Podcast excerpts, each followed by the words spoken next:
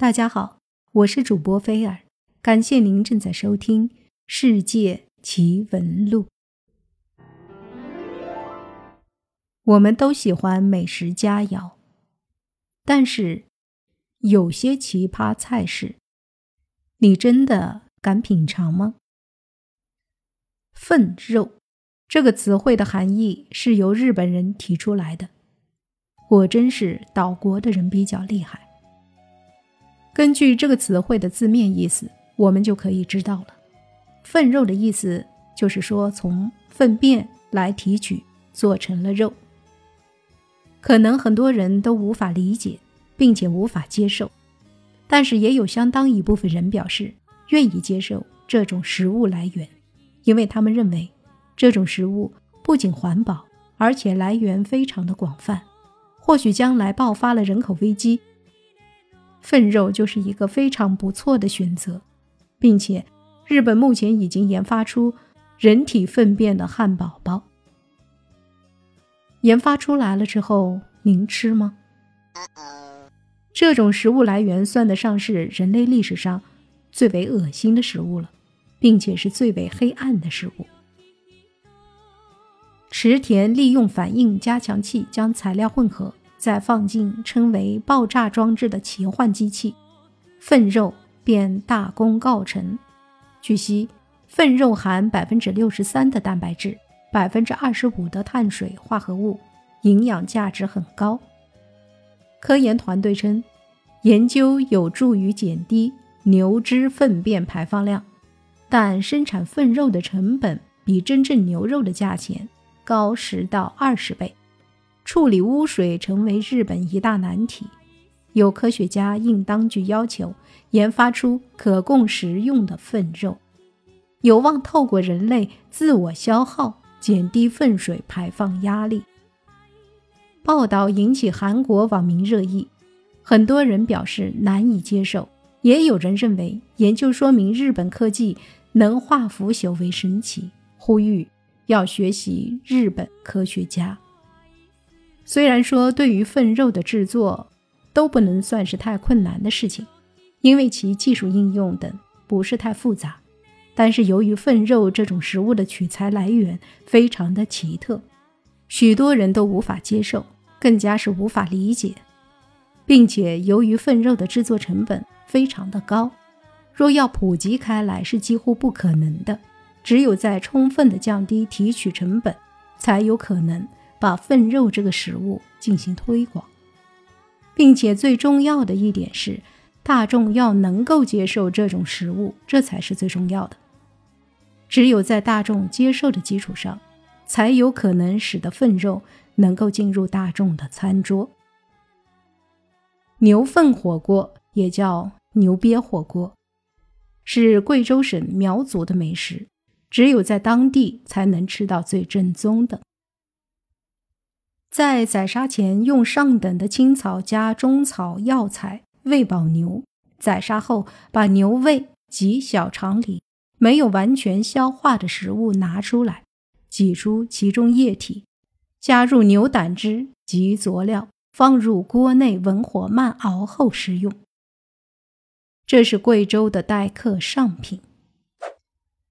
很久以前，一位贵州人经常腹泻、肚痛。四处求医药，吃了不少却不见效。他见牛羊吃百草，身体健壮，便试吃牛鳖。吃了几次，腹泻就好了。事情传开之后，大家就开始效仿，并逐渐完善制作工艺，不断添加香料。从此，这种饮食习惯代代相传。每逢过年过节，都杀牛羊吃鳖，并且作为款待宾客的佳肴。中国烹饪大师、贵州省食文化研究会副会长、前菜专家吴茂昭称：“牛是反刍动物，反刍就是我们所说的倒嚼。牛在进食经过一段时间以后，会将半消化的食物返回嘴里，再次咀嚼。牛一般吃青草，大部分未经充分咀嚼就吞咽，进入我们所称的蜂窝肚。”在食物经逆呕重新回到口腔里面，就会混杂唾液和胃液，当地人又称作百草汤。将昆虫作为食物的来源，其实在很早很早之前就已经存在了，在很多地方已经成为了一个特色食品。但是对于很多的大众来说，昆虫还是比较难以入口的食物。但根据国际组织的研究发现，在地球上，昆虫的数量远远超过人类的数量，并且许多昆虫体内都含有大量的蛋白质等成分。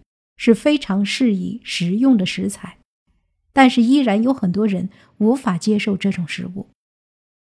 但昆虫相比粪肉来说还是好了很多的，因为毕竟是天然的肉质，并且昆虫的来源非常多，在日常生活中都有昆虫，而且现在已经开始了人工养殖昆虫，这更加凸显了昆虫这种食物的可靠性。甚至有科学家相信，昆虫将来会成为我们人类生活的主要食物来源。知了猴，它的食用价值和药用价值都非常高，尤以刚出生的若虫含蛋白质最高。油炸知了猴就是用油炸知了猴，除了食用价值外，还有着极高的药用价值。据中国药材学记载，蝉若虫。有益精壮阳、止渴生津、保肺益肾、抗菌降压、治突抑癌等作用。